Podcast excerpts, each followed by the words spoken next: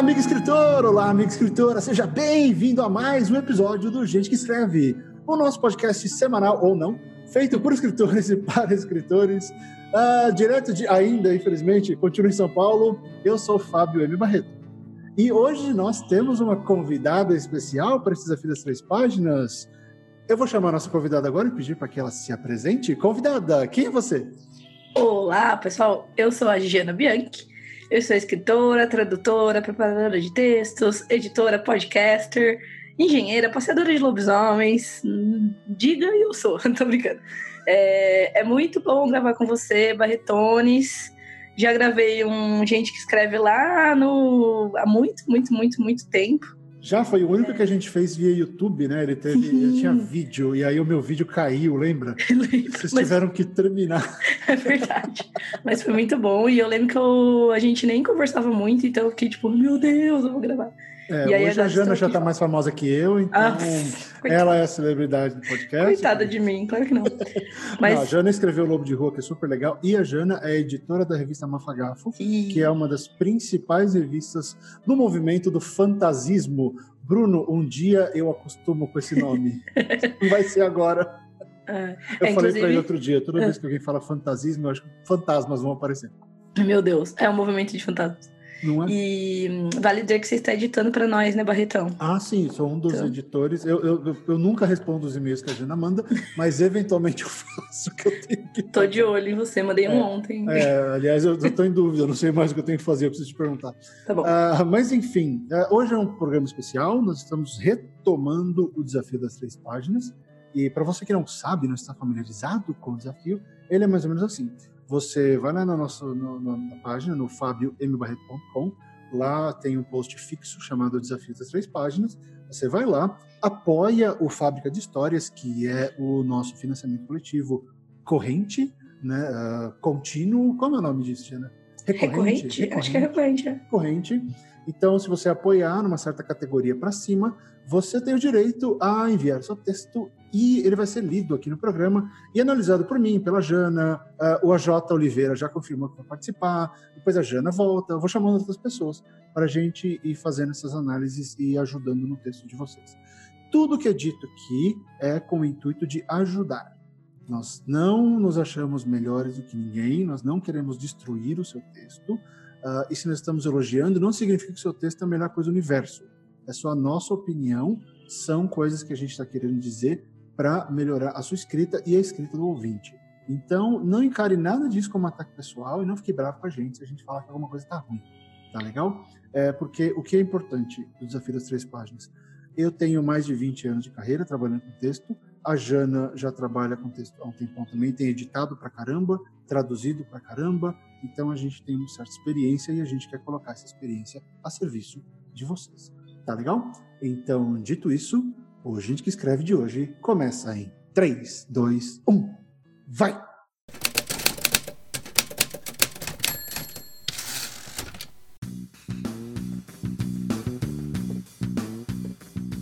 Pessoal, só lembrando, no desafio das três páginas, nós vamos ler o texto para você agora, mas você pode muito bem ir na postagem desse programa, clicar na, no, nos dois links do, dos textos que nós vamos ler durante o programa e acompanhar a leitura e depois acompanhar o programa, porque nós vamos referenciar o texto.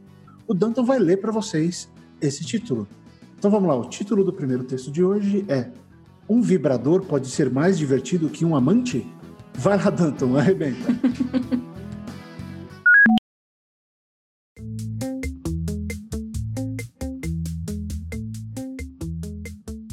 Quem em momentos de solidão já não pensou em aceitar a proposta de um colega de trabalho casado que vive te dando mole?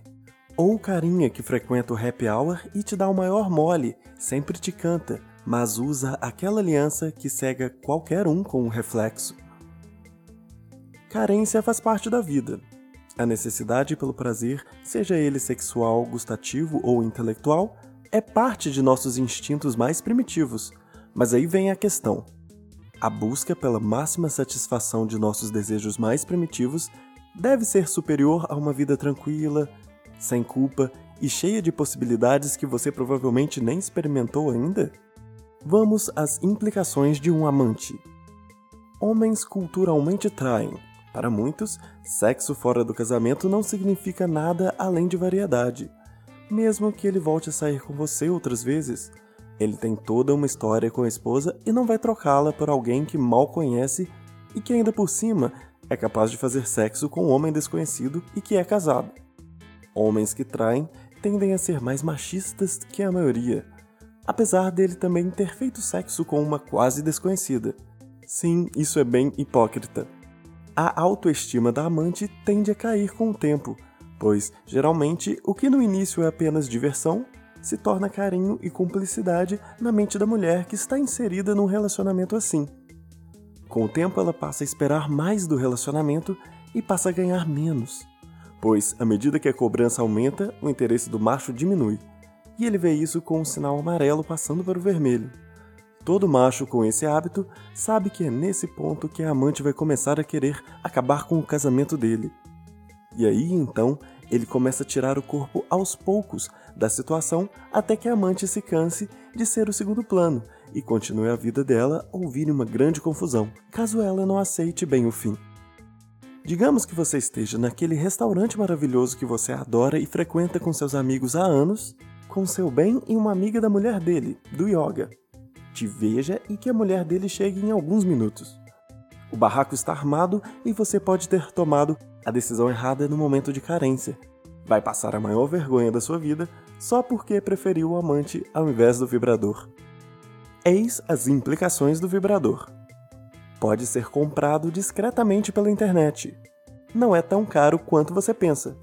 Tem para todos os bolsos, com preços a partir de 20 reais, podemos dizer que está acessível a qualquer um. Pode te proporcionar orgasmos intensos, afinal foi projetado para isso. Vai te deixar com uma pele linda, já que orgasmos fazem bem para o corpo e para a mente. Não te criará problemas, não deixará de te ligar não te dará bolos por causa de problemas da família dele, a qual você não faz parte, e você ainda não corre o risco de apanhar da esposa, pois você é a proprietária dele.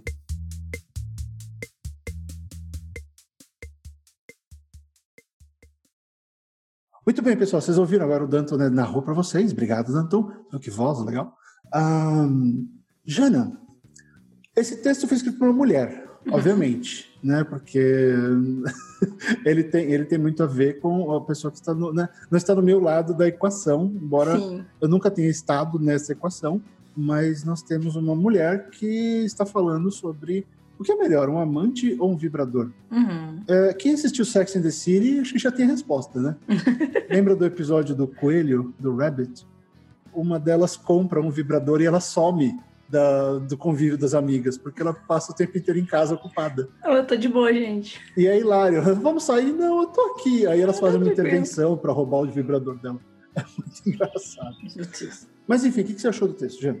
Então, eu achei o texto. Primeiro que ele é um. Eu, a, eu, a gente, eu não sei você, né? Mas eu fui para os textos sem briefing, né? Até porque uhum. a gente tá pegando um texto que ele não tem sinopse, não tem é, tá a capa, é uma capa provisória e tudo mais. Tem uma então, sinopse de uma linha, né? Bem É, exato. E que, na verdade, é tipo o título, nesse caso. Nesse caso é o título, é. E eu não sabia muito bem que tipo de gênero, tipo, né, mesmo textual era. Então, talvez eu fui com essa é, com a expectativa de ser uma obra de ficção, meio que um mini conto, alguma coisa assim. Aí eu percebi que ele é um mais que uma crônica, alguma coisa assim.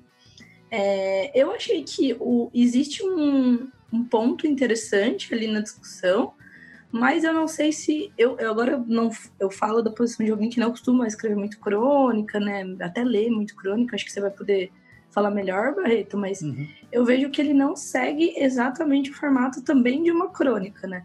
Então, por exemplo, uma coisa que eu acho do próprio título, né? O vibrador, o vibrador pode ser mais divertido que um amante. E aí, é, isso me leva a crer que a pessoa vai falar de alguém que ela vai ter em um relacionamento extraconjugal dela. Só que, na verdade, quando você vai ler o texto, é, não, é, não é exatamente um amante, é tipo um, um cara que tem um relacionamento. É tipo uma, um parceiro, entendeu? Que, no caso do texto, tem uma, um relacionamento. Então, já acho que talvez não sei se tem um ponto muito claro no texto, sabe? É, eu senti que ele ficou um pouco vago também nesse aspecto, mas por quê? Concordo com a Jana, tem mais cara de crônica, uh, mas falta uma linha narrativa. Né? Porque é, parece que são isso. duas ideias. Ela, uh, o texto da TK Gonçalves, ela está colocando duas, duas ideias em conflito, né? duas ideias uhum, em comparação. Uhum. E o título prevê isso. Né? O que pode ser mais divertido, vibrador ou momento, ok. Uh, então, se existe essa, a proposta é de contraposição. A proposta é de vou colocar essa ideia contra essa ideia e vamos ver qual ideia é melhor. Não, uhum. o texto está bem claro qual ideia é melhor. Né? Então seria muito mais fácil falar o vibrador é mais divertido que um amante. Isso, isso. Porque não. Ou por existe... que o vibrador é mais divertido que um amante, né? Tipo, é, é, assim. é, porque o, o, lance aqui é que tem tanta informação sobre uh, por que é ruim ter um amante que quando a parte do vibrador entra, ela é muito mais rápida, efetiva. Exato. Isso aqui é melhor, acabou. Daí a história acaba. Então, assim, é, tem um tom, assim, eu diria até que né, parece uma carta, parece alguém que está contando, olha, é, eu, essa é a minha impressão sobre esse tema, é isso que eu acho sobre uhum. esse tema, e são essas informações e, e você aí decide. É, eu acho que deveria ser levado um pouquinho mais, deixar aberto para o leitor, ou no caso aqui, especialmente para a leitora, o que você preferiria dessas duas coisas? Uhum. Né? Porque tem uma coisa interessante, não tem absolutamente nada de bom no amante. Sim. Né? E eu não estou aqui defendendo, tá? Não estou falando que ter, deveria ter alguma coisa de boa em relação uhum. ao amante. Mas olhando para o texto, como só tem coisa ruim a respeito do amante, uh, não há dúvida é. de que o vibrador é melhor. Né? Porque, inclusive, a última linha é: ah, você não corre o risco de apanhar da esposa, pois você é a proprietária dele.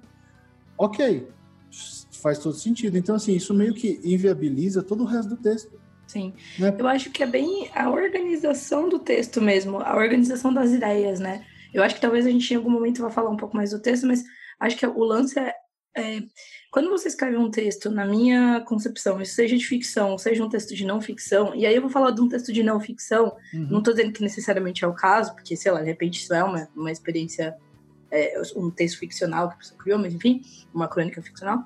Mas é, existe uma, uma estrutura de, de apresentação das ideias. Então, geralmente, você levanta uma tese, você desenvolve uma tese e você conclui, né? Uhum. É, isso, se você for procurar um pouco sobre é, storytelling mesmo, você vai ver que, que esse, essa estrutura da não ficção pode ser aplicada né, com um ganchinho de história e tudo mais. É, o basiquinho da redação, né? Isso, o basiquinho da redação. E eu acho que aqui não existe muito, justamente isso. É um pouco o lance da, que a gente vê de redação do vestibular, né?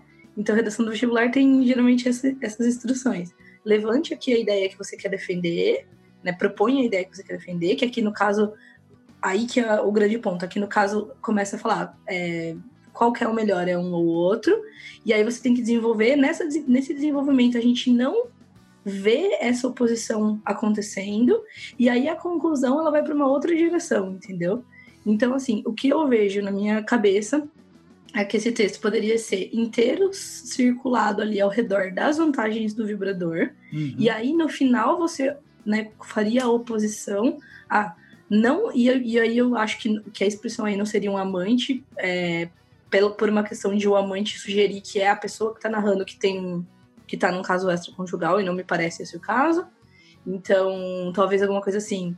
É, opor isso a uma pessoa, um homem é, comprometido, por exemplo, né? Alguma coisa assim. E, é, ou então, mudar a proposta. A proposta é ser assim, por que não se relacionar com um homem comprometido? Entendeu? É, e aí, no eu... final, falar, ó, a alternativa é essa, pá. Bom ponto esse negócio de... Porque a diferença entre amante e, e homem comprometido existe, né? Você pode levar para lados diferentes.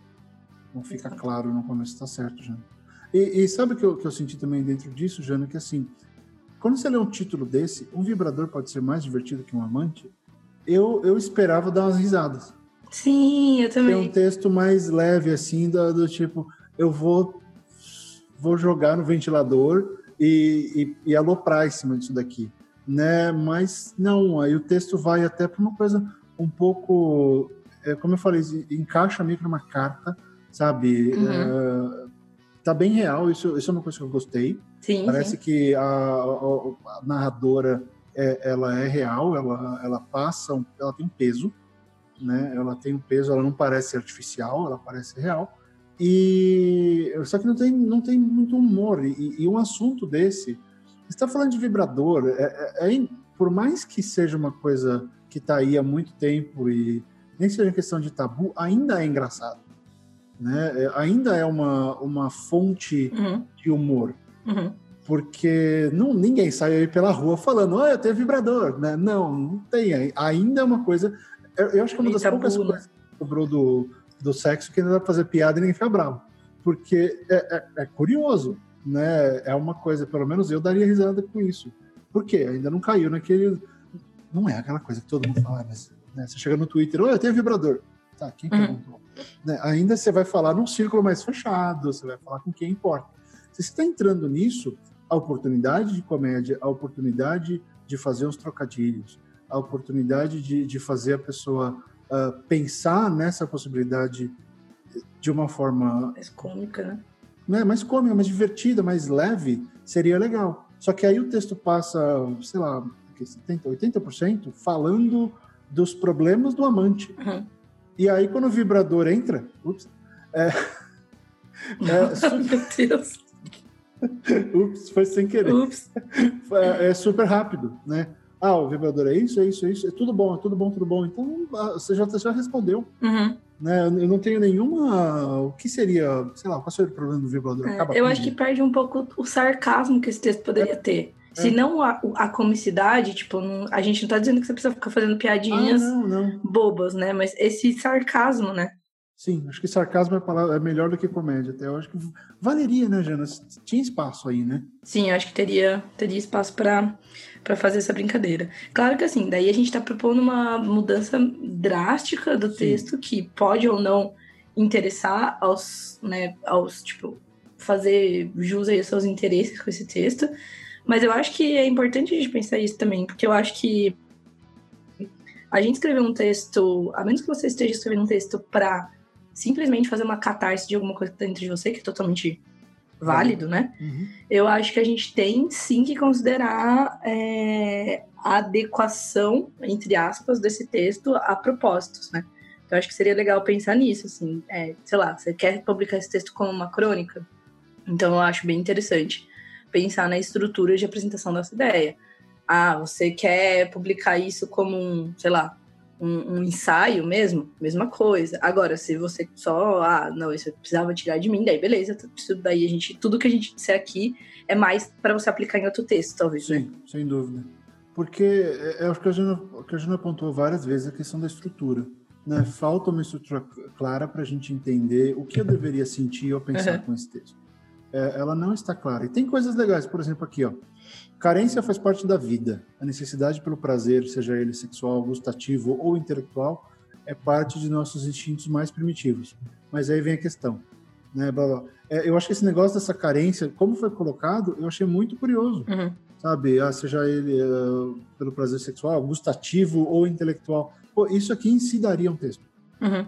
Né, daria um outro texto também nessa pegada, mas aí falta sempre pensar o que eu quero que o leitor sinta uhum. pense ao ler isso aqui. Né? E isso que às vezes faz falta, porque a gente começa a escrever só pelo ato de escrever, o que é super válido também. Uhum. Mas na hora que a gente publica, é sempre bom pensar o que eu quero que o, o leitor pense. Sobre, sobre que, qual tipo de, de reflexão eu quero que o leitor faça. Eu quero que o leitor dê risada, eu quero que o leitor chore, eu quero que o leitor fique do meu lado, eu quero que o leitor escolha o amante ou o vibrador que é o que eu achei uh, seria que seria proposta, um pouco da proposta aqui. É, e assim, eu não tenho nem como fazer a escolha. Fica, até eu quero um vibrador agora. Né? Porque dentro disso aqui, porra, melhor coisa. Nesse caso, você não tem como não escolher o vibrador. Ele uhum. é muito mais gente boa do que, do que esse homem comprometido. Eu acho que esse, você falou uma palavra interessante, você falou de reflexão, né? E eu acho que a reflexão ela nasce justamente de quando você opõe coisas que fazem a pessoa pensar, né? É. Então, se você já está apresentando argumentos que com os quais a pessoa já começa o texto tipo concordando, talvez você não gere nenhum tipo de reflexão ali, né? Com você gere. A gente acho que está num momento muito disso, assim, de da gente escrever opiniões que já reverberam dentro da nossa bolha, dentro das pessoas que estão lendo aquilo, entendeu? Então a gente já sabe que a pessoa tá lendo aquilo, co concordando com aquilo, né? E tipo, que obviamente não invalida nenhum texto, mas não é interessante a gente colocar uma coisa falando, mas e se, né? Tipo, pense nisso, assim. Então acho que é um bom ponto aí de pensar na reflexão.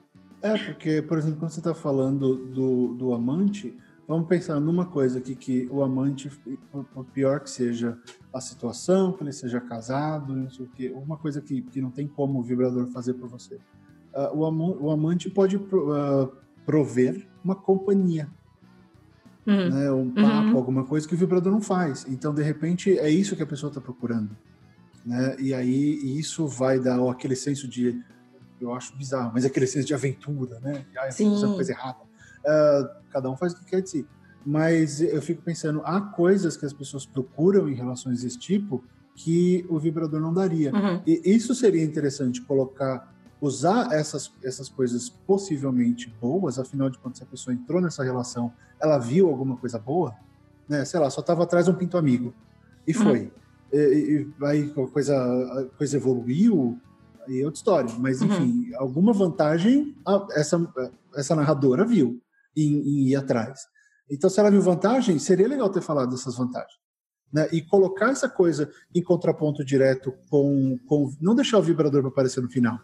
Isso. Eu, eu acho que, em termos de estrutura, daria para ter intercalado. Exato. Talvez fazer vários. levantar uns três pontos. Então, assim, por exemplo, companhia. É, é, como chama isso? Consequência da, da, da, da, relação e mais alguma coisa. E aí fazer os dois. Ó, o, o, a pessoa, o relacionamento de um cara casado é X, o vibrador é Y. Daí depois, X, Y, X, Y. Uhum. Aí, e aí conclui. Realmente, acho que seria legal alternando argumentos para cada um, sabe? É, porque aí você não, não mata tanto assim, não, não deixa tão forte a sua opinião a respeito da, da coisa e permite, voltando na reflexão, permite que o leitor chegue a alguma conclusão por conta.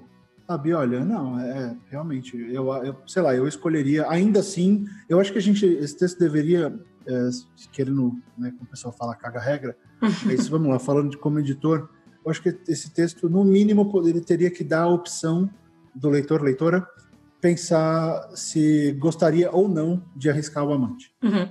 Do jeito ah, não tem como. É. Né? Então ele já entrega uma resposta pronta. Janas, quer comentar alguma coisa sobre o texto em si? Tá, pode ser. Eu vi algumas coisas meio recorrentes, assim, que eu acho que, que poderia, a gente poderia pontuar tal. A palavra relacionamento, por exemplo. O que? É muito, muito recorrente? Muito ou? recorrente. Muito entendi, recorrente. entendi. É. é. uma coisa que eu não tinha percebido, assim, mas, por exemplo, é, eu tenho, tenho algumas é que assim, eu não sei qual foi o nível de revisão desse texto, né? Porque também gente, às vezes a gente está é, comentando de um texto que ainda vai ser revisado, ainda vai passar por uma. Ah, é aqui no leitura. desafio, Jana, normalmente são textos, são textos publicados sem, sem, sem muita revisão, sem revisão. são drafts, então tem muita gente que escreve só para o desafio, então uhum. a gente nem enche muito saco disso porque é, é, não é o nosso foco. Entendi. Fica mais na história alguma coisa de estilo, alguma frase que não ficou legal. Isso acho Entendi. que vale a pena levantar. Mas se tiver errinho de digitação... Ah, não, não, não. É beleza. É. Não, é que assim, por exemplo, uma das coisas é que eu acho que é, implicações nesse texto, ele não é usado no sentido, na acepção correta da palavra, assim. É, hum. então, por exemplo, vamos às implicações de um amante. A implicação na minha, na minha, no meu entendimento, a implicação é uma, uma consequência, né? E aqui o que ela, o que ela pontua não são consequências, são fatos. Então, a implicação de um amante seria: não posso sair com ele na rua, pois minhas amigas é, é, podem, sei lá, podem, é, minhas amigas não, a esposa dele pode reconhecer ele e vir me bater. Isso é uma implicação.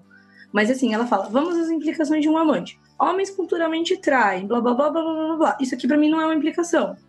Entendeu? É quase uma definição. Né? É, e assim, e isso é, quando eu, até quando a gente, quando eu vejo se vamos às implicações, e até embaixo, no, no caso do, do vibrador, ela fala, eis as implicações do vibrador dois pontos, eu imagino que ela vai.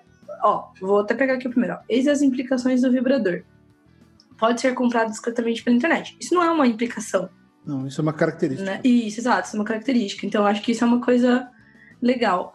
Outra coisa desse ponto aqui de, de texto e tal é que. De novo, é que o texto ele é curto, então não dá exatamente para entender, para pegar muito bem qual que é a. É, a é eu achei ele curto também, né? É, mas quando você, quando a autora fala vamos, as implicações, isso é um tipo de narração, né? O narrador se coloca numa posição de, de proximidade. De proximidade, exatamente, que eu não vi no resto do texto, entendeu?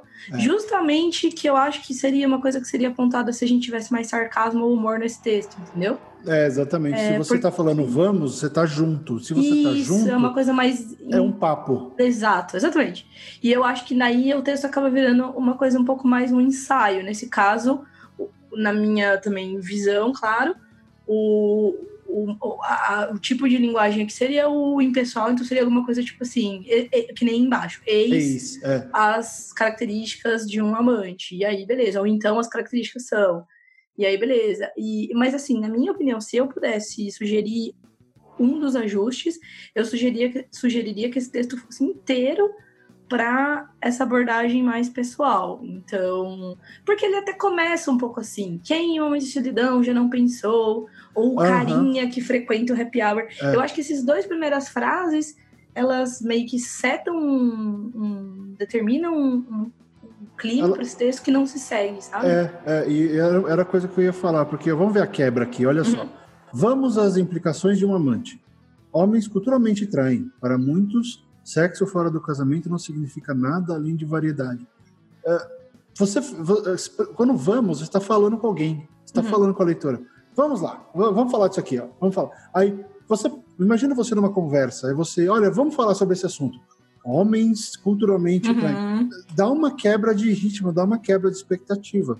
E o que a Jana falou, a gente consegue resumir em uma frase. A, a, a, o estilo, né, esse, esse, esse ritmo, essa, essa cadência, essa voz, ela tem que ser consistente. Consistente, exatamente. No texto inteiro. E o que falta é justamente essa consistência. Numa hora a narradora, a voz da narradora está falando com o público e na outra hora ela se, ela se ausenta totalmente. Então parece que ela está indo e voltando para a Wikipedia, uhum, buscar uhum, informação uhum. lá. Né? E, e, o que a gente precisa é dela o tempo inteiro próxima, seguindo o que foi feito, como a gente disse no começo. Ó, o primeiro, primeiro parágrafo. Quem em momentos de solidão já não pensou em aceitar a proposta de um colega de trabalho casado que vive te dando mole? Isso é uma pergunta direta e você fala, ok, eu tenho uma amiga aqui, ela está falando sobre uma coisa que eu já pensei, uhum. ela tem um começo bom, ela me faz me interessar, eu acho, eu acho esse começo interessante. Sim. Né? Uh, todo mundo fica sozinho. E, e, mesmo que você esteja casado, a solidão é, é, faz parte da condição humana. É, se você propõe, uh, TK, Gonçalves, ou seria Teca? Teca Teca. Deve ser isso, Teca Gonçalves. Se você propõe esse, essa conversa direta com, com a leitora, vamos ser, mas eu uhum. essa para mulher, uh, com a leitora, logo de cara, continua conversando com ela. Não, não, não tira, não faz de conta, de repente, que agora eu sou escritora. Homens, cultura, a, a, autoestima da amante tende a cair com o tempo. Uhum. Continua conversando com ela. A sua. Uhum. É, sabe? Continua falando com uma pessoa. Se você começa conversando com uma pessoa, continua conversando com a pessoa. Esse é, esse é o mote desse texto. É isso que vai transformar ele em algo uh, memorável. Né? E, e não, de repente não sai, agora você é escritora, sabe? Aí, aí você volta, olha só. Digamos que você esteja naquele restaurante maravilhoso que você adora e frequenta com seus amigos. Sabe? Então você volta para você. Então mantenha esse lance do, do você. E, e vai além. Pensa assim, eu estou conversando com alguém qual é o melhor jeito de conversar com essa pessoa? Como eu gostaria que alguém conversasse comigo uhum. a respeito disso? Porque o nosso papel é de vestir máscaras, né? Nós, como autores, a gente veste uma máscara e tenta achar gente que gosta daquele visual. Então, se você tem que vestir uma máscara, veste uma máscara que você se sente confortável e que você gostaria, com a qual você gostaria de conversar. A leitora vai perceber. Uhum a leitora vai sacar isso e vai entrar na sua dança. E aí, de repente, você até acharia outros jeitos de passar essas informações. Que nem esse do homens culturalmente traem. Eu, eu já entraria. Você tá, quer chutar o balde? Você já está definindo que o homem não presta aqui, que o amante não presta, vamos melhorar. Uh, uh, o, o, amante não presta? Então, já começa assim. Seja. Você já ouviu falar em algum cara que traiu a esposa e presta? Uhum. Né? Ou então conta uma história. Isso. Uma vez o Julinho uh, veio me contar que tinha traído a esposa, mas era só por, era só para, como ela fala aqui, era só para ter uma variedade, mas nunca, mas nada foi a mesma coisa depois. Sabe? Conta um caos, aproxima a leitora dessa história, dessa informação que você quer dar. Vamos fazer de conta que esse parágrafo do homens culturalmente traem é o parágrafo de pesquisa. Transforma isso agora num parágrafo. Como você contaria isso para alguém? Transforma numa historinha. Transforma numa. Porque esse texto, já não sabe que ele tem uma cara também de, de cautionary tale. Uhum. Aquele tipo de texto que é um alerta. Olha, Sim. não faça isso. Então, olha, fiz não sei o que e olha no que deu. E olha no que deu, olha a merda. Né, coloquei dois celulares no, no liquidificador e liguei. E olha, olha o que, que aconteceu.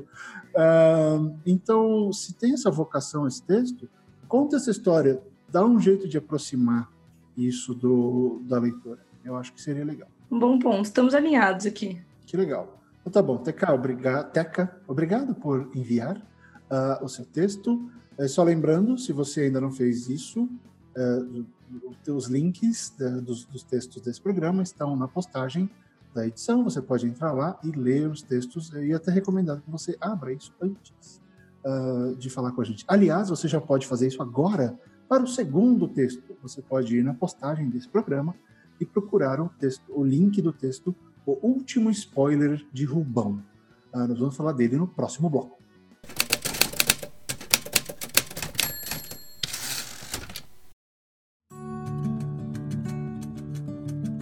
Enquanto você se recupera aí da leitura do nosso primeiro texto, Jana, eu queria, eu queria aproveitar para agradecer novamente a presença da Jana. É, mas assim, nós, nós, trabalhamos juntos em várias coisas, né, Jana? É verdade. Fica sabendo, mas a gente faz coisas É... Muitos projetos. Muitos projetos. A Jana escreveu o prefácio do Snow Globe, que é Sim. o meu novo romance. E se você ainda não. Ó, primeira vez, hein? A Jana não deu. Ela não falou no Twitter, ela não colocou no Goodreads. Vou colocar. Ela vou não colocar. fez resenha. Não, eu tô calmo. Calma. Não, mas eu tô aproveitando o momento só, tá? Que oportunidade. A Jana ainda não deu a opinião dela sobre Snow Globe. Eu não sei o que ela vai falar, isso não foi combinado. Então, Meu Jana, eu vou jogar, uh, vou jogar a batata quente por cima de você. Vai que filha de o que você O que você achou e para quem você acha que é esse livro? Bom, vamos lá. Eu falei isso um pouco no, no, no prefácio, mas eu acho que é, vale ponto bater né, nessa tecla, porque foi uma das coisas que eu mais gostei. É que eu achei que o livro ele tem um, um conflito, um tema que tem muito a ver, que eu vejo, assim, eu, eu conheço o Barreto, né, de, de conversar e tudo mais, sei mais ou menos o contexto aí da sua vida, né, Barreto? É, e, mas eu consigo sentir que é um, uma história super honesta, assim. E eu tô cada vez mais é, vendo que eu gosto mais de histórias que eu vejo que o, o, a temática e o conflito em especial fazem sentido e são coisas caras ao autor, entendeu? Então, isso é uma coisa que eu achei que eu gostei bastante. É, eu gostei muito do fato de ser um livro que tem a ver com identidade, é, e eu vejo que é uma coisa que é um momento é, é um, assunto importante nesses momentos assim da vida do Barreto. É, uma outra coisa que eu gostei que eu também é, que eu vou falar por aí é que eu acho que tem personagens bem construídas, é, bem maduras no sentido de parecerem pessoas, que é uma coisa que também estou é, procurando cada vez mais em histórias. E é difícil, né, fazer isso. E é difícil, é exato, não é uma coisa que você, tipo, ah, vou criar um personagem aqui e criar um personagem real, né? É... Inclusive personagens femininas, que eu achei muito legal. É sempre bom, né, a gente ter personagens que se salvam, ou que salvam os outros, que não são salvas. É que na verdade é o é meio que já é o mínimo né, que a gente espera. Então, é, eu acho que ficou bem, bem legal. Gostei bastante das, das personagens em geral da história. É, e eu, assim, eu acho que também em termos de prosa você tá. Você melhorou é, pra caramba. Não era ruim, mas eu acho que agora, sabe, quando você vê, puta, essa pessoa já escreveu muito. e agora chegou no, no ponto. Assim. Então, eu recomendo para quem nunca leu nada do Barreto, meu, comece por Snow Globe, que é sucesso na certa. Para quem já leu, vai com fé que se você já gostou do que já, né, você já leu, você vai gostar mais ainda de Snow Globe. É...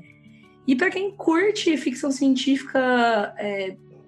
ficção científica com um contexto humano, eu acho que também é uma ótima pedida. Então, assim, você gosta de ficção científica, mas não só de navinhas e robozinhos e coisas assim. Ah, é, você não tem gosta navinhas. de histórias. Não tem navinhas. Não tem, nada. É, eu acho que é uma boa leitura. tem jatinhos. Tem jatinhos. Mas sabe que você falou de uma coisa, Jana, na questão de. Né, esse texto é de alguém que já escreveu muito e tal. Uhum. É muito, é muito engraçado, porque a narrativa de Snow Globe, num momento. Como é que é o nome daquele programa da Globo que a pessoa fala? Da, Arquivo Confidencial. né? que ficou... Arquivo Confidencial. Ele. Eu acho que ele foi uma resposta direta a parte das críticas que eu recebi lá atrás, causa Uhum. de Filhos do Fim do Mundo. E, e ele foi uma, uma resposta direta a- ao que eu considerei que foram as minhas falhas lá atrás. Né? Que foram as coisas que eu não pensei direito, ou que. Eu, fiquei, eu já falei isso abertamente, né? Eu tive muito medo quando eu fui lançar Filhos, aquela coisa de, ai, não pode estar errado Uhum. não pode ter problema. Ah, o leitor, sabe quando você não, você meio que não sube, não é subestimar o leitor, mas é não querer forçar, com medo de afastar as pessoas. Uhum. Eu falei, quer saber? Eu já fiz isso lá. Aí eu fui arriscando uma coisa ou outra com os, com os contos e as novelas. Falei, pô, chegou isso no Globo, eu vou chutar o balde. O leitor que, o leitor que venha no embalo, sabe? O leitor que corra atrás e, e perceba que acho que as histórias são, elas vão muito, muito além da, daquele do esqueleto que eu via no começo. Eu acho que a gente tem que pensar em bons esqueletos de história, mas tem que encher de carne. Sim, exatamente. Né? É, fazer a execução. Porque, na verdade, eu acho que a todo momento a gente tem ideias promissoras, assim. E eu acho que faz parte, que foi uma coisa que acho que aconteceu, pelo que eu sei da história do Globe, aconteceu com você. é, faz parte de saber, putz, não tô pronto pra escrever essa história ainda, entendeu?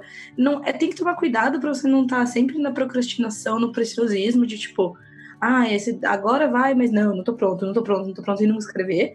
Mas também é importante ter essa humildade de falar, tipo, isso é uma boa ideia, hum, e você começa a executar, putz, não é exatamente isso. Em vez de eu fazer um negócio meia boca e publicar, eu vou publicando outras coisas, escrevendo outras coisas, experimentando outras coisas nesse caminho, publicando aí e tal. E aí você escreve publica isso quando você chega no momento em que você tá pronto, né? Não sei se eu me fiz claro aqui. Não se fez, é que não foi tanto esse caso, sabia? Porque ah, o podcast está vendo no Globo, mas a gente acaba. É, não foi, foi um pouco disso, mas ah, o que mais me prendeu com o Snow não foi a questão de não achar que estava pronto, foi a questão dele não ter um destino, Tá, entendi. sabe? Eu não gosto de nenhum projeto, eu não gosto de pegar e eu vou escrever uma coisa e, e, e quem sabe vai ser publicado. Eu gosto de escrever, eu, eu venho de redação de jornal. Uhum. Então eu escrevia para sair. Né? A gente não fazia 20 matérias por dia, a gente fazia três. No máximo uma caía, as outras duas entravam. Uhum. Então o- os contos e as noveletas que eu publiquei na Amazon, eu sabia que eu ia colocar elas ali. Né? Então eu fui escrever já sabendo, olha, o destino delas é esse. E, e o Snow ele ficou sem destino por muito tempo, porque e aí acho que veio o maior problema comigo eu fiquei esperando que ah, o Snow Globe tem que transformar a ficção científica nacional, Uhum. tem que sair pela Companhia das Letras, É, não, é... caixa com caixa de- decorada a ouro, esse tipo de coisa. Então foi um preciosismo muito grande e foi a cagada. Eu não tenho medo de, de- de assumir isso, sabe? Mas foi, foi muito mais isso, essa falta de destino. E nem, mas foi bom, porque aí eu percebi não, não é questão de estar pronto ou não. Eu percebi que hoje eu estava muito mais, ah, não estava num ritmo maior, estava muito mais preparado para fazer um trabalho melhor. Eu teria contado uma história antes, Uhum. seria mais ou menos a mesma história ah, e tal, mas hoje eu vejo que ela acabou por sorte, por conta de tudo isso. Eu acho que eu me poupei, Uhum. né? Eu poderia ter feito uma história que eu não estaria orgulhoso, mas hoje eu estou orgulhoso do que eu fiz. Então foi, foi interessante. Mas ó, pessoal, o Snow Globe está vendo na Amazon, é só e-book. E de se você não tem Kindle, não tem problema. Você pode comprar o Snow Globe e ler o Kindle e, e ler o arquivo no aplicativo gratuito do Kindle, no seu telefone, no seu iPad, no seu tablet, no seu computador. Então você pode ler coisas da Amazon usando o app do Kindle. Eu uso no meu iPhone, é bem legal. Eu, eu, é que eu não gosto muito de ler no, no, no telefone. Uhum. Mas quando eu não tenho opção, vamos que vamos. É, e tem o da web também, o da web é bem legal. Dá para ler na web também, é que é aquilo, vai no que, né, o que fica melhor para você, melhor, mas dá para ler com web.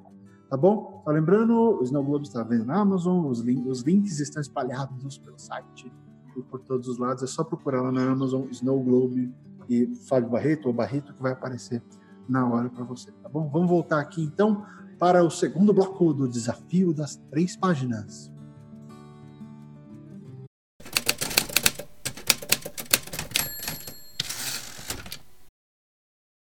O segundo texto do programa é O Último Spoiler de Rubão.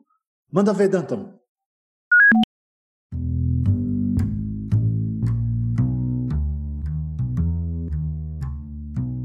Foram duas as surpresas quando ficaram sabendo da morte do Rubão. Uma delas, por conta das consequências, enquanto a outra pela motivação. Morreu de spoiler, disse o médico para a viúva. De fato, o fim da incerteza sobre a causa da morte só serviu para aumentar o remorso da mulher que, em um momento de raiva, havia antecipado ao marido que o personagem principal da sua série preferida morrera no último capítulo. Ela nem bem acabou de falar e Rubão caiu duro no chão. Levanta, Rubão, que não tem graça! Ela disse, imaginando que o marido estava imitando o personagem. O morto, porém, não se mexeu. A mulher insistiu. Levanta, Rubão, senão te jogo água gelada! Mas Rubão, teimoso que era, continuou imóvel, mortinho da Silva. Promessa feita, promessa cumprida. O banho, porém, só serviu para deixar o defunto fresquinho. Movimento que é bom? Nada. Foi só então que a mulher começou a estranhar. Cutucou o marido com a ponta do sapato. Vai que estava morto e querendo se vingar. Dito e feito. Vingar não se vingou, mas morto ele estava, e assim continuou. Aí foi aquele desespero. Ligou para o convênio, discou para o SAMU, telefonou para o bombeiro, respondeu às perguntas de praxe. Um queria saber se o pagamento estava em dia, o outro se interessou pela posição do falecido. Estava em pé ou deitado? Já o bombeiro, coitado, nem teve tempo de expressar o seu desejo, pois, assim que atendeu o telefone, a ambulância já estava na porta da casa. Levaram o corpo direto para o hospital. Mas não teve jeito. Não tinham inventado um remédio que curasse a morte. Porém, apesar da convidada indesejável fazer-se presente, restaria ainda o conforto para a viúva sobre a incerteza de qual infortúnio fizera o convite. Infarto fulminante? Baba no cérebro?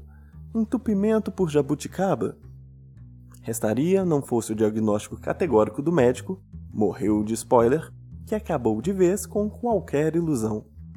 Assim, a culpada era ela, pensou, que sabia que Rubão não suportava o dito cujo. Seria pedir muito que o óbito fosse consequência de veia entupida? Motivo comum e que traria algum conforto à enlutada. Afinal, em tudo que era salgado e destinado à boca, o pré-falecido adicionava bacon. Só se salvava mesmo a areia da praia quando o mergulho terminava em engolimento de água.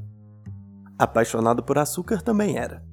Custava um pico de glicemia dar cabo do Rubão?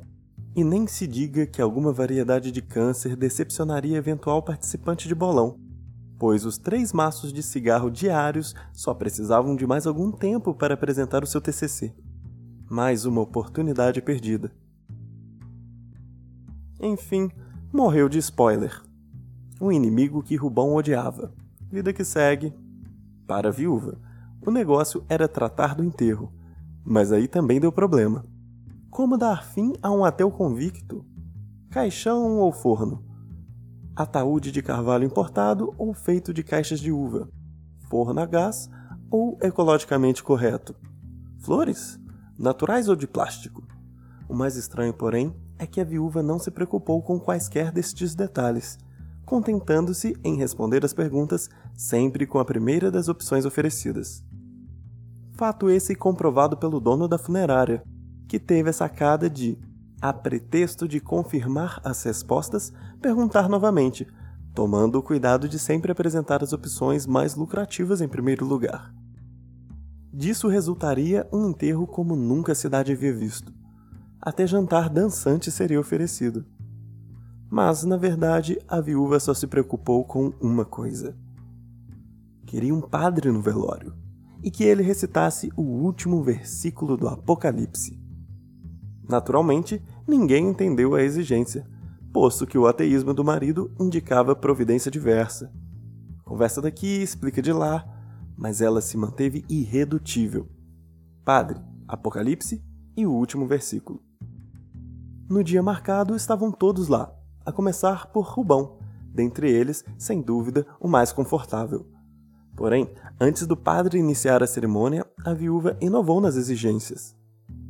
Antes de falar o último versículo, quero que o senhor avise os presentes que irá pronunciar as últimas palavras da Bíblia, as últimas, enfatizou. Ela justificou tal fato dizendo que tinha certeza de que essa singela providência tocaria Rubão de forma especial. O padre, acostumado que estava com as implicações negativas da morte na saúde mental das viúvas, concordou com tal capricho, a rigor inofensivo. E assim foi feito. O padre rezou, falou sobre a vida do defunto e logo em seguida chegou ao ponto alto da cerimônia. E então, no versículo 22 do livro do Apocalipse, o último da Bíblia, Deus disse. Naquele momento, a viúva teve certeza de que Rubão se levantaria do caixão gritando: Sem spoiler, pô! O raciocínio era simples. Se o spoiler de uma série tinha feito Rubão morrer, quem sabe o spoiler do livro mais famoso do mundo não teria o poder de ressuscitá-lo.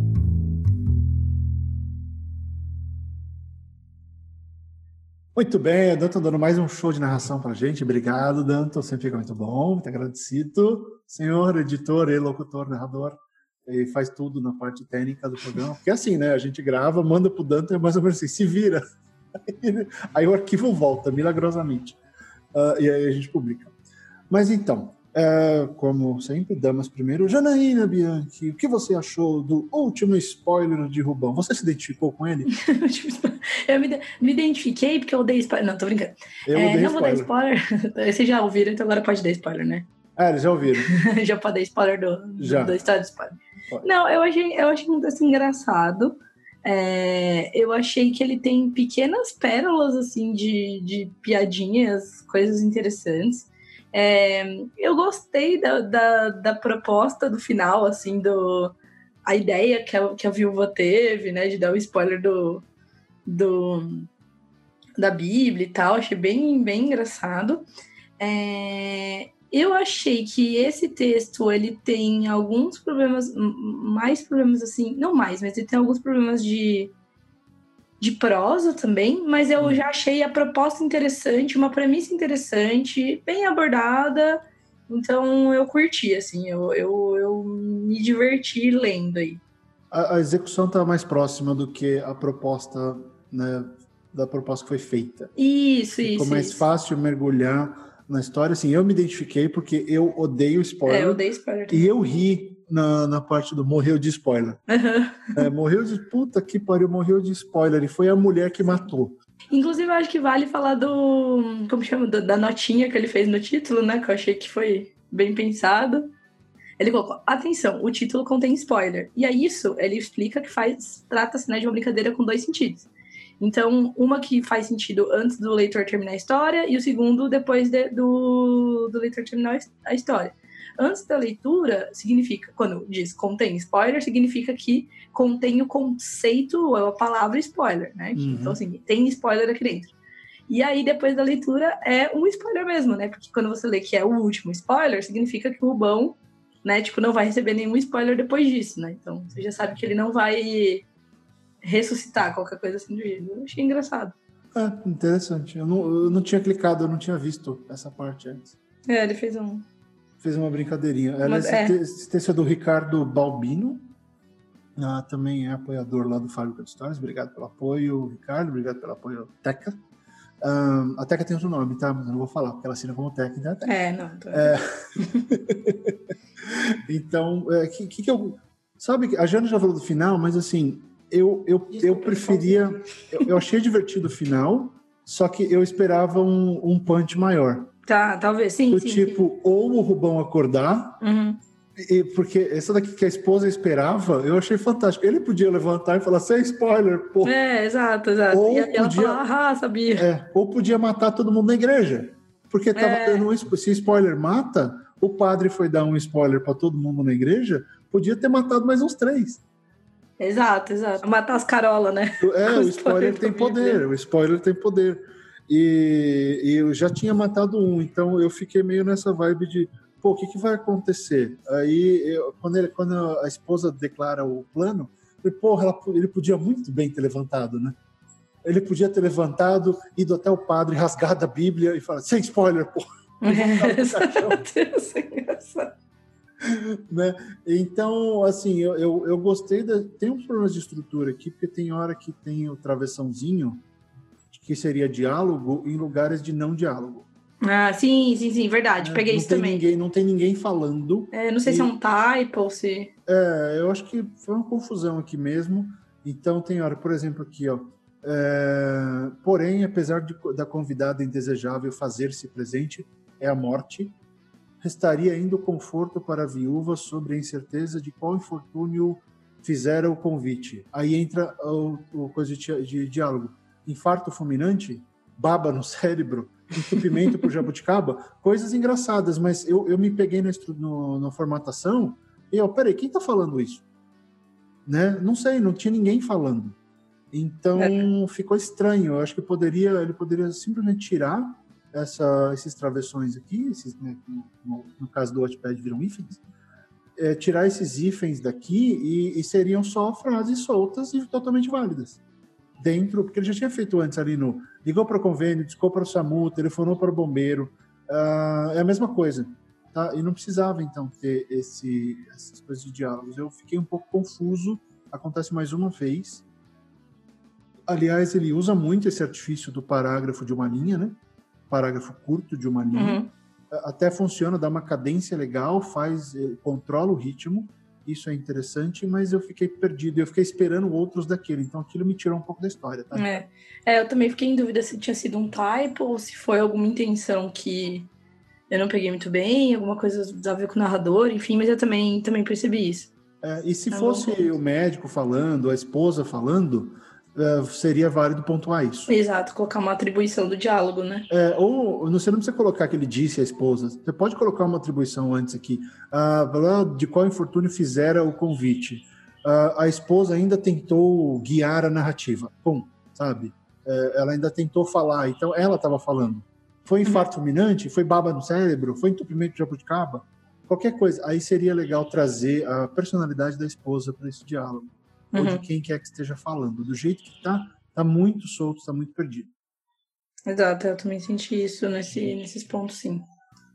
Tá? Eu achei legal, é um continho, né? Um continho Sim, bem, achei. bem, bem interessante. Engraçadinho. É, tem, umas, tem umas brincadeiras ah, legais e, e outra coisa, em respeito, respeito à Bíblia. Ricardo, na hora que você coloca a Bíblia, não sei se a Jana vai concordar, na hora que você usa a Bíblia para dar esse último spoiler, é, eu achei que perdeu um pouco da força. Pelo simples fato de que, em tese, quem está na igreja sabe o final da Bíblia. É, Então as pessoas já conhecem esse spoiler. talvez pudesse ser alguma coisa tipo uma, um livro que o Rubão tava lendo. É, alguma, alguma coisa que tivesse a ver com o Rubão ou alguma coisa que fosse surpreender as pessoas. É, não tinha pensado nisso, mas acho que faz um sentido, faz certo Né? sentido. Porque também. todo mundo sabe o que. O, quer dizer, quem está na igreja, em tese, já leu a Bíblia e sabe como o Apocalipse É. termina. Tipo assim, a, a, a pessoa que viaja, né? A mulher, do- a esposa do Rubão tá grávida, ele, ela fala qual é o gênero do nenê. É, algum- feminina. é, dá um spoiler, assim, uma coisa que realmente é, seria um spoiler capaz de deixar o Rubão puto. É. Eu tenho mais um ponto geral sobre esse texto que eu tava Mas, pensando fala. depois, que é uma coisa que eu venho. Talvez assim, eu esteja um pouco tendenciosa, porque é uma coisa que eu venho observando muito nos meus textos, que eu acho que é um ponto importante. Hum. É, mas eu acho que esse texto poderia ser enxugado. A- o fato dele ser um texto curto, eu acho que quanto mais curto, mais fica evidente quando o texto é, é, foi estendido. Eu não tô dizendo que ele foi estendido demais, ou que, que ele encheu linguiça, nem nada disso.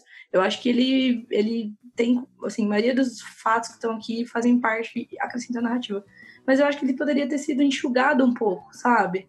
Então, eu não sei, por exemplo, essa parte aqui, é, a viúva, o, o, o negócio era tratado do enterro. Como dar fim ao ateu? Caixa ou forno? ataúde de carvalho importado ou feito de caixa de uva. Nanana. Apesar de ser engraçadinho, eu não sei no que isso acrescenta a narrativa do spoiler, entendeu? Então eu acho que assim, poderia ser enxugado para ele justamente ficar mais forte, né? Também eu tô aqui falando, né, que nem o Barreto falou, cagando regra, que o texto tem que ser curto e, e tal. Mas eu acho que eu sinto cada vez mais falta de textos curtos e fortes nesse sentido, sabe? Tipo, puta, olha só o que o pessoal fez com meia página de texto. Que história legal, entendeu? Sim, e foi. Eu acho que ele poderia ter sido. ter dado uma, uma enxugadinha nele.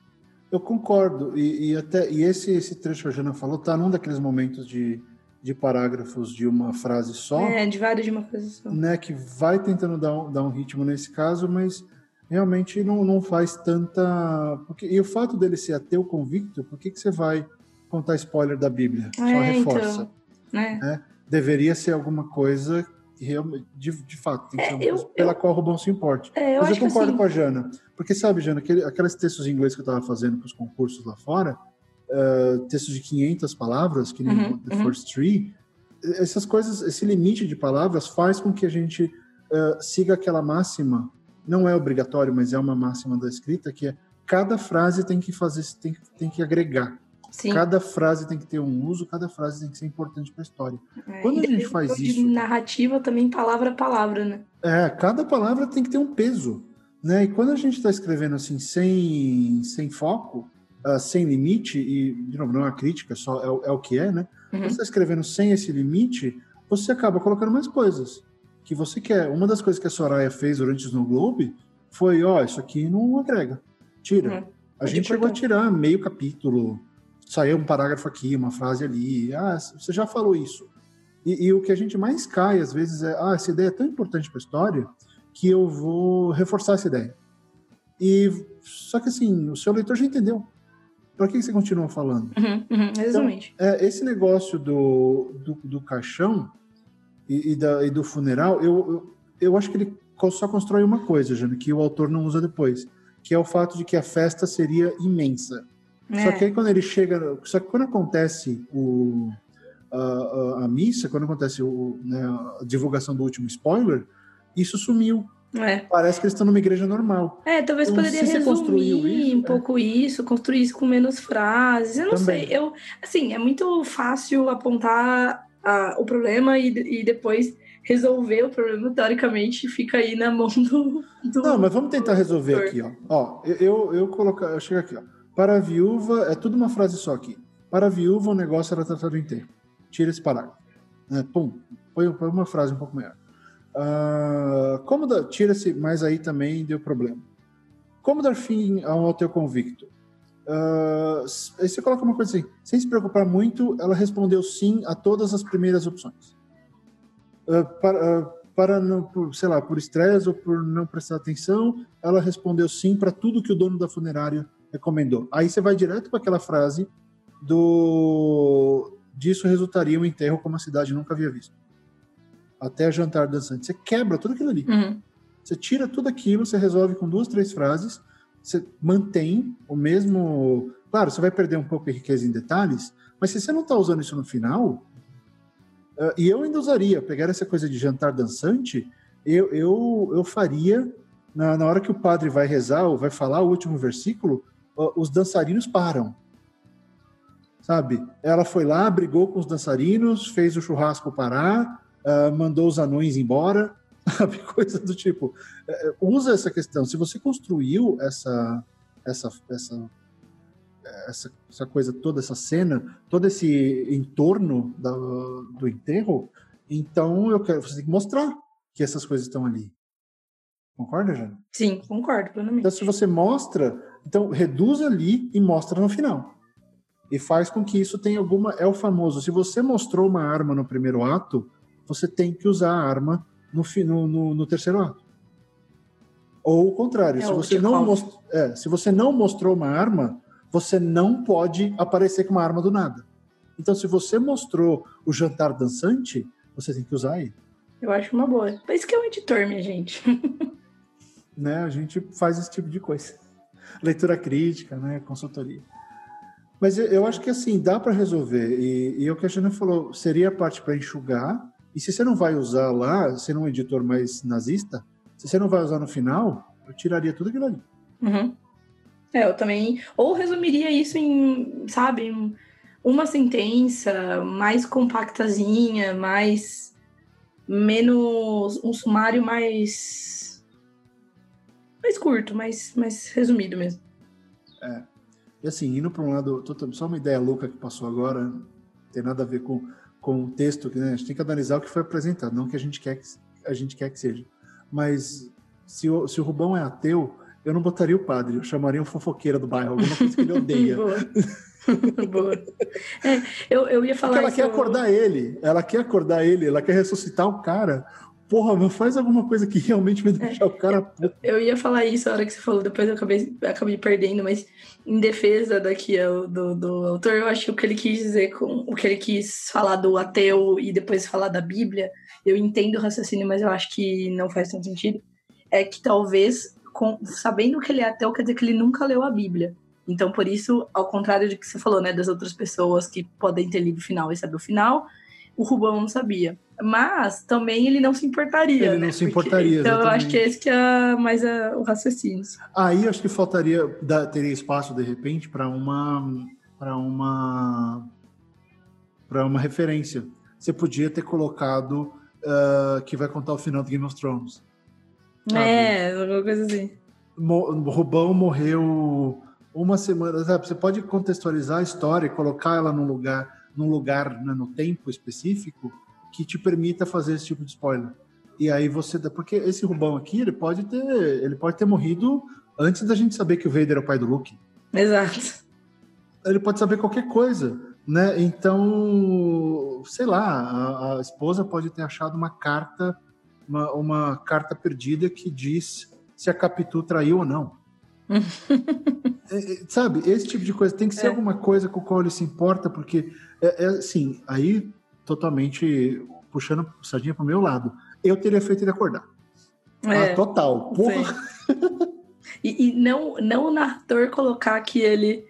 Tipo, que a, que a viúva queria ver se ele ia se importar é. com spoiler. Deixar o leitor entender que foi por isso que ele acordou, né? Tipo, Exatamente. ele ia falar, né? Esse spoiler, pô. Chega spoiler, porra! Sai andando, tirando, tirando, tirando os algodão da orelha, do nariz. Ou então só acorda e spoiler, pô, e cai de novo. E cai de novo. É, alguma coisa assim. Hum. O texto tá engraçado. E por que, que a gente está chegando nessa conclusão, Ricardo? Porque o texto tá engraçado o suficiente para permitir a ressurreição. Uhum. É. é. Porque do jeito que acaba, é meio que aquela. É aquele coito interrompido. Né? Você tá lá, vai rolar, vai lá. Ah, droga, não acordou. Acorda, faz ele fazer alguma coisa e morre de novo. Ou, ou a viúva morre. Né? não sei. Eu...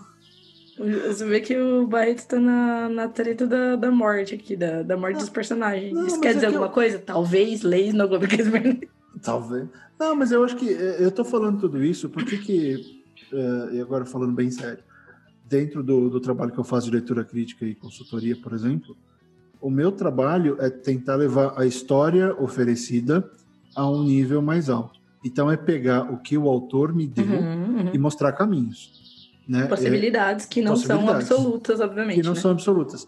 Dentro dessa opção, se eu estou falando isso, é porque o Ricardo construiu uma estrutura que me permite chegar nessa conclusão e, e, com a minha bagagem achar que ela é mais engraçada.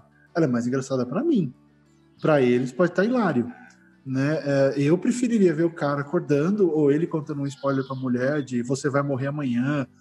Ele fazendo alguma coisa. Uhum. É, porque eu gostei dessa ideia de que ela esperava que ele saísse do caixão gritando. Ela foi esperta, eu achei. Né? E, e exatamente. E é o que você disse. É, é, melhor acontecer alguma coisa que mostre isso uhum. do que o pegar e entregar de bandeja para gente. Então, o que eu estou sugerindo são caminhos para que o Ricardo pegue uma ideia dele que tá legal e eleve essa ideia e, e, e entregue uma coisa melhor, uma coisa mais efetiva. Porque, de novo, as minhas duas coisas, o spoiler da Bíblia não me pegou tanto e, e o fato de que ela esperava isso e que ele não acordou. Eu tava super esperando que alguém mais fosse morrer. Ou ele ressuscitasse, ou mais gente morresse. Porque tá contando um spoiler. De novo, o que o Ricardo fez? Ele definiu lá em cima, morreu de spoiler. É um novo tipo de morte. Se, se, se afetou uma pessoa, pode afetar outras. Então, foi, porra, é um, é um mundo interessante. Um mundo que as pessoas morrem de spoiler. Já pensou, Jana? Uhum. Nossa, Twitter ia acabar. Verdade. Todo mundo ia morrer. Eu, não, já pensou que coisa louca morrer de spoiler? Então, eu falei isso porque eu achei realmente interessante e, e válido essa, é, de repente, essa, procurar esse outro caminho, ou, ou acreditar mais, Ricardo, na sua proposta. Se a esposa queria aquilo ali, vai para as cabeças. A gente já tá rindo pra caramba uhum, até uhum. aqui, porque o negócio é completamente bizarro. Já taca ali o pau no bagulho. Ah, abraça, tá no inferno, abraça o capeta. Né? Exato. E só dá uma, uma checada, Ricardo, em como você está usando os diálogos dentro do texto, tá? Uhum. Por exemplo, aqui, ó. Restaria, não fosse o diagnóstico categórico do médico, aspas, morreu de spoiler, fecha aspas, que acabou de vez uhum. com qualquer ilusão. Se é uma. Se não estou enganado, por ser. Um, você está colocando um diálogo dentro do texto, você precisa de vírgulas ali. Tem que ter alguma separação, né, uhum. É, inclusive tem uma, posso fazer um mini jabá aqui? Faça. Tem um artigo lá no site da Curta Ficção que eu escrevi é em texto, né? Não é, não é podcast, que você pode acessar por bit.ly barra curta ficção diálogos, sem acento, é o link, é, que é um compilado de regras de pontuação de diálogo em, com, usando aspas e usando travessão, tem as duas versões, que eu fiz é, fazendo um. Eu realmente fiz um tipo uma super revisão de várias, manuais de estilo e gramáticas. Então é legal, porque lá tem explicando certinho, fala do verbo de send senciente e também as aspas, versão, tá? Então, acho que pode ser um, uma boa. Eu acho bacana. Dá uma eu, olhadinha. Legal, eu vou colocar esse, eu vou colocar esse link na postagem também. Se você está ouvindo no Spotify, entra lá no, no fabioembarreto.com/barra GQE, de gente que escreve, e, e, procura esses links que eles são, eles são bastante úteis. Qual que é o, qual que é o URL de novo, Jana? É bit.ly barra curta ficção diálogos, sem acento. Então, confere lá. Foi um negócio, eu, eu lembro que você estava falando no Twitter disso no começo, né? Foi um negócio que isso, você falou do travessão isso. e o pessoal pirou. Como ah, fazer não, a travessão é... no Word? É, isso, isso, foi mais ou menos na mesma época, exatamente. Uhum. Que, inclusive, travessão no Word, gente, Alt 0151, fica a dica. Tá vendo? e no Scrivener é só fazer dois hífens que ele transforma dois em travessão automaticamente. É, e o Word você pode, eu no caso, por exemplo, o meu Word, ele, eu coloquei uma autocorreção e aí ele faz isso automático também. Coloco dois ifs e ele já faz o travessão. É, isso é muito bacana. Dependendo do, do, da editora que eu estiver trabalhando.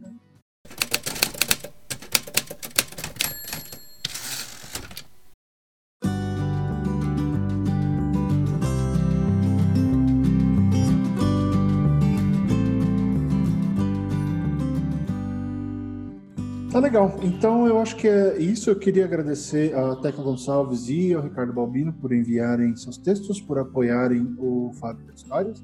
Se você quiser apoiar o Fábrica de Histórias e ter os seus textos lidos aqui no Desafio das Três Páginas, é só entrar no catarse.me barra Fábio M. Barreto, escolher a categoria uh, adequada e colocar lá. Toda edição nós vamos ler dois textos e comentar esses dois textos, como nós acabamos de fazer. Jana, a gente não falou de seus podcasts. Bom, vamos lá. Não é? Projetos, tem, projetos. Tem 219 podcasts, a Jana grava mais podcast do que. Não, não, não. Podcast não. Podcast eu tô. tô de boas. Mas vamos lá. Eu sou uma das co-hosts do Curta Ficção, que é um podcast de escrita, literatura, mercado literário. Então é curtaficção.com.br, lá no site tem todas as informações, tudo certinho. Nossos episódios, a gente tem um backlog bem legal de 70 e poucos episódios. É, eu sou também editora da Mafagafa, né? Como o Fábio já comentou. Bom, então assim, dependendo do dia que você estiver ouvindo esse, esse podcast, se ainda for outubro, até dia 31 de outubro, a Faísca, que é o, uma das, um dos braços aí da Mafagafa, ainda está aberta para submissões. É, a Faísca recebe textos curtos de 300 a mil palavras de fantasia e ficção científica. Dá uma entradinha no nosso site lá, que é mafagafarevista.com.br. Nesse meio tempo, a gente ainda está aqui selecionando é, a, os contos que vão para a Mafagafa mesmo, que daí são contos noveletas maiores, mas você pode ler as duas edições anteriores lá no, nesse mesmo site. É, eu sou também uma das colaboradoras do Tempos Fantásticos, projeto para o qual o Fábio também colabora. Sim. É, que é um projeto bem legal, um jornal satírico, e aí tá tudo, tem tudo lá no temposfantásticos.com.br. É, e é isso. E eu, e eu também né, traduzo, preparo textos, manda filas, manda jobs. Manda jobs. Não mande nudes, mande frilas. Não mande, mande trampos. mande trampos. E se você quiser saber até mais sobre todas as minhas publicações, esses projetos que eu falei e tudo, tem um site que é Jana Bianchi bianchi.com.br, Bianchi com CH no final. E, e o meu esses... Twitter, ah, fala, meu Twitter Jana é Bianchi. Estou sempre Jana. lá, né, Fábio? A Jana vive ali, ela, ela fica lá retweetando todas as pessoas, menos eu. Eu, eu, Ai, tenho, Deus, eu, sou, eu sou dramático com a Jana. Assim. lá vai. A Jana é assim, às vezes ela acorda, tem drama meu no Telegram dela. Assim. Ah, Jana, você não me ama. Mas, ah, é mas assim, é, até um pouquinho de história para quem não conhece. A Jana foi aluna do, do primeiro curso que eu fiz, o primeiro COMT, lá em 2015. Uhum. Foi justo quando ela estava fazendo a transição da vida de engenharia de alimentos para a escrita. E, e por que, que eu chamei ela hoje? Porque ela fez essa transição fantasticamente bem e, e ela transitou de, de aluna para autora, de autora para amiga, e, e, hoje é uma das figuras que mais faz uh, pelo gênero do, do fantástico no Brasil. A Jana é basicamente Não, eu. A Jana é basicamente eu com 20 anos. Quando eu fiz um monte de coisa. Só que eu tenho 30. Ah, tudo bem, mas eu tinha energia. É, mas eu tinha energia tempo e não estava casado. Exato. Ah, então dá pra, quando você está nessas condições, você faz muito mais coisa. Mas assim, é, vale a pena seguir o trabalho. É, eu tenho certeza de que a gente vai ouvir esse nome ainda muito por aí. E, ah, e é por isso que eu sempre acredito nesse trampo e nas loucuras da Jana porque, sei lá, alguém tem que fazer essas insanidades, sabe? Enquanto o retardado aqui escreve, um escreve, edita e publica um livro meses. em três meses, a Jana grava milhões de podcasts, faz 200 zilhões de revistas, aparece em todos os eventos, dá aula, não sei como.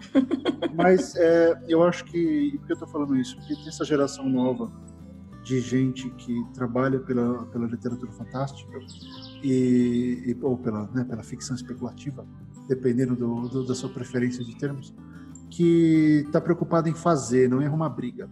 Uhum. E tem uma geração nova de gente que faz leitura crítica, de gente que, que faz edição, que faz consultoria narrativa. Eu acho que só eu estou fazendo consultoria narrativa, mas estou tentando trazer outros para esse caminho. Então, se você tiver textos, tiver coisas e, e precisar de, de, apoio, a gente tem esse apoio feito de forma profissional. Ah, uhum. Uh, são pessoas que já fazem isso há anos, que estudaram para isso. Uh, então, não é achismo ah, e isso é uma coisa que eu acho fantástico dessa nova geração. Muita gente preparada, chegando para permitir que o mercado cresça. Então, se você quiser fazer parte disso, entre em contato comigo, entre em contato com a Jana e a gente pode ajudar no seu texto, no seu projeto, ah, no que você tiver aí, da, maneira, da melhor maneira possível. Tá? Então, eu acho que é isso. Uh, só fazendo então o último merchan. Snow Globe está disponível na Amazon, só procurar lá. Uh, você pode apoiar o Gente que Escreve pelo Fábrica de Histórias. Então você vai lá no catarse.me barra Fábio M. Barreto. Eu estou em todas as redes sociais, os meus links estão aí embaixo, mas eu estou principalmente no Twitter, que é arroba Fábio M. Barreto. E se você se, se você se inscrever e apoiar o Fábrica de Histórias, você entra no grupo secreto do Telegram, onde a gente fica trocando figurinhas, falando bobagens e enchendo o saco um do outro, literariamente falando o tempo todo. Tá? É, então é isso, eu queria agradecer a vocês pela audiência. Eu queria agradecer queria pelo convite, Barretones. Nada, Jana, é sempre um prazer te ter aqui. Se você quisesse ser co-âncora fixa, a gente que escreve, eu não reclamaria, mas depende da sua loucura aí. Ah, então, eu queria agradecer de novo a Teca Gonçalves e ao Ricardo Balbino por enviarem seus textos. E na próxima edição vamos falar, vamos analisar uh, os textos dos próximos na fila. Tá legal, pessoal? Um grande abraço a todos, tenham uma ótima semana e continuem a escrever. Tchau, tchau. Tchau, tchau.